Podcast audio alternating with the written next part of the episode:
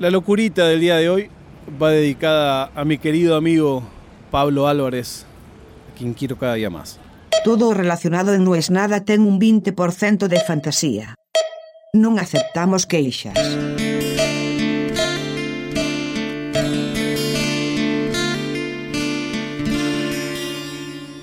19.41 de un día martes. Terminé ya mis labores diarias y me siento a grabar este podcast. ¿En qué te han convertido? ¿Cuándo pasé a ser una persona que graba cuando termina sus labores diarias? ¿Cuándo pasé a hacer el podcast cuando puedo? Por ahí no fue tan buena idea que deje de ser diario. Porque al no tener la obligación y ser un procrastinador, siempre me encuentro una buena excusa para mejor hacerlo mañana. La principal es el verso de la calidad. Y digo el verso porque es un engaño perfecto. Digo, no, es que si lo hago así apurado no va a salir bien. Y seguramente me olvido las veces que durante dos años lo hice apurado. Pero como no tenía opción, porque yo no me daba opción de no hacerlo, lo hacía igual. Y casi siempre que yo creía que era un gran capítulo, pasaba desapercibido y viceversa.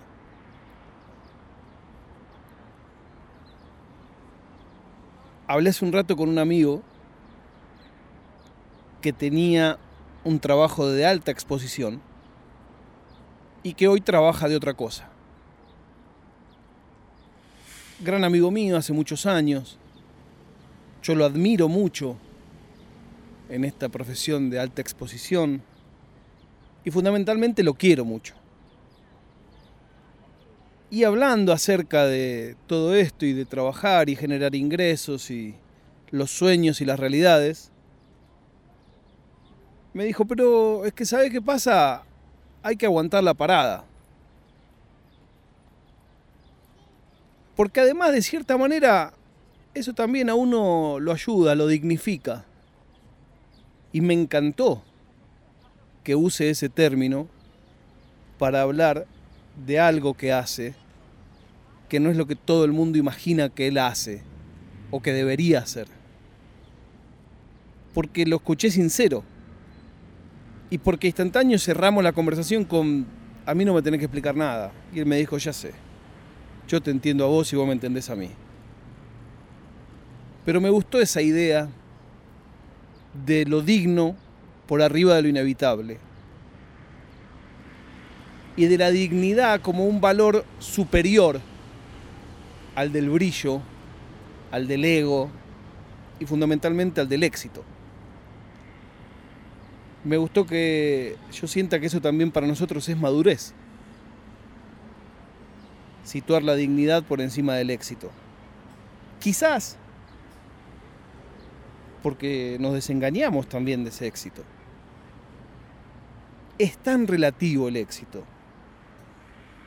que aun cuando lo tenés crees que no lo tenés.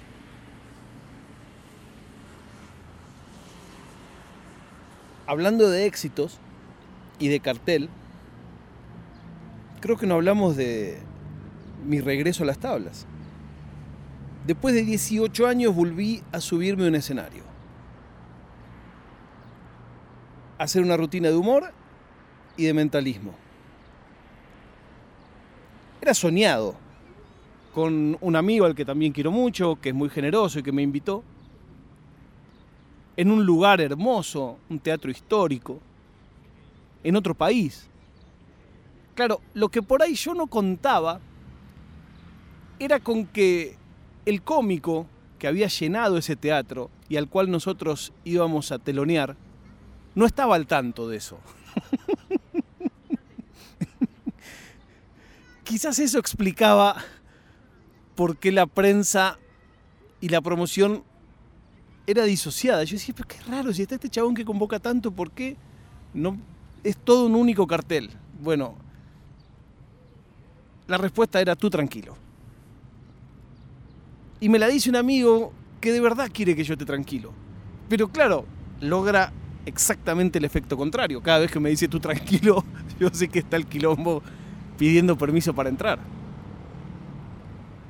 Y eso me lo enteré a un día, a dos días de ir. Y entonces tuve que cambiar todo. Me causaba mucha ansiedad ver qué iba a hacer después de 18 años. Pero durante meses lo fui preparando, me fui amigando con esa idea de, bueno, basta de este síndrome del pelotudo. Y ya tenía todo listo. Bueno, listo, es esto. Todas las cosas nuevas que había preparado, dije, no, no, volví a lo de siempre. Dije, voy a empezar por un lugar seguro, por un lugar que no me requiera esfuerzo pensar si va a salir bien o va a salir mal, algo que ya está probado.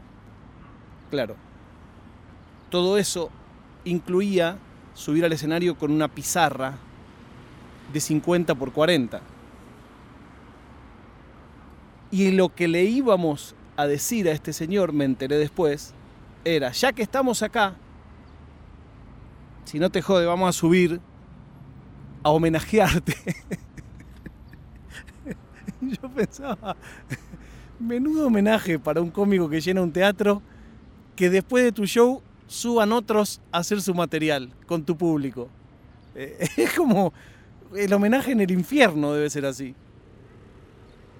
Y entonces dije, bueno, pará, pero yo no puedo caer a simular una improvisación, a simular que se nos acaba de ocurrir subir al escenario, a simular que, che, vinimos a darte un abrazo, pero ya que estamos, tiramos unos chistes. No puedo hacer todo eso con una pizarra de 50 por 40 bajo el brazo. Y entonces, ¿qué hago? Y es un teatro. ¿Y cuánta gente va a haber? 500. No, de, de verdad, decime cuántos va a haber. 500. No, boludo, no te estoy diciendo la capacidad, te estoy diciendo cuántas entradas se vendieron. 500. Estás escuchando a una persona que en 2004 hizo un espectáculo teatral en una sala de 36 butacas y regalando entradas no la llenaba. Imagínate 500. Ese fue mi último espectáculo teatral. 2004, sala El Vitral, hermoso, dirigido por mi amigo Eduardo Calvo.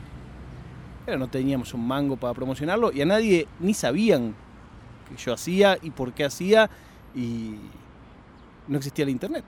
O mejor dicho, existía el internet pero no las redes para promocionar todo eso. Bueno, cambio el material, decido hacer un juego de mentalismo puro donde arrojo un mazo de cartas con una bandita elástica a la platea y hago que una persona a distancia mire una carta, se la pase a otro, mire una carta, se la pase a otro, mire una carta y las adivino. Perfecto, hermoso, juegazo. A mí me encanta hacerlo, a la gente le gustaba mucho las veces que yo lo he hecho, siempre es un juego que siempre triunfó. Perfecto.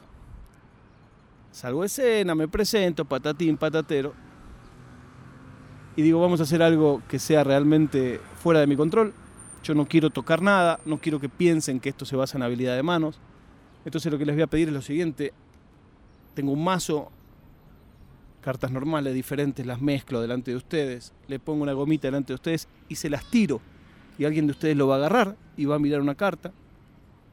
Y yo voy a estar de espalda para que ya directamente no haya ninguna sospecha de nada. Perfecto. Tiro el mazo, lo agarra el primero, claro, teatro de 500 personas adentro, teatro enorme, las luces te liquidan. Yo no veía quién lo tenía, quién no lo tenía, pero escuchaba a alguien, encima estando de espalda, que tenía ese mazo. Listo, perfecto, la miraste. Te voy a pedir que se lo tires a otro espectador del otro lado de la platea. Y ahí escucho, ¡uh! Y ahí yo dije, esto no me puede estar pasando. Me di vuelta y veo a la gente muriéndose de la risa porque este chabón le había pegado con el mazo de cartas en la cabeza a uno. Eso había roto la bandita elástica. En ese momento me acordé que cuando yo hacía ese juego, hacía 18 años, le ponía tres banditas elásticas y no una.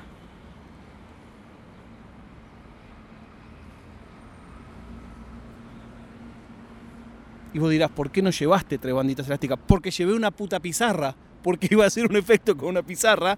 Y me enteré el día anterior, estando ahí, que iba a tener que cambiar el repertorio. Entonces lo hice con una bandita elástica que me dieron ahí, que se rompió. Y entonces tuve que bajar corriendo del escenario y ponerme a juntar las cartas que se habían esparcido por cualquier lado. Y ahí directamente se me vino el mundo abajo. Hay que cambiar. Yo pensaba adivinar cuatro cartas, tres cartas, las que quisieran. Pero de repente ya no había más mazo. Ya ni siquiera sabía cuántas cartas tenía en la mano. Subí al escenario. Y si alguien que escucha esto es aficionado a la magia, sabrá en el blete, en el brete en el que yo me encontraba en ese momento. Y me la jugué e hice lo más parecido que puede haber a una experiencia de adivinación sin red, sin colchón y sin bandita elástica. Acerté la carta y me fui muy contento. Y ahora tengo ganas de tener revancha. Con más banditas elásticas, en algún lugar un poco más pequeño, e idealmente sin tener que simular que pasé, vi luz y subí. Quizás sea en ese caso el día en que tenga que decir, esto que han visto no es nada.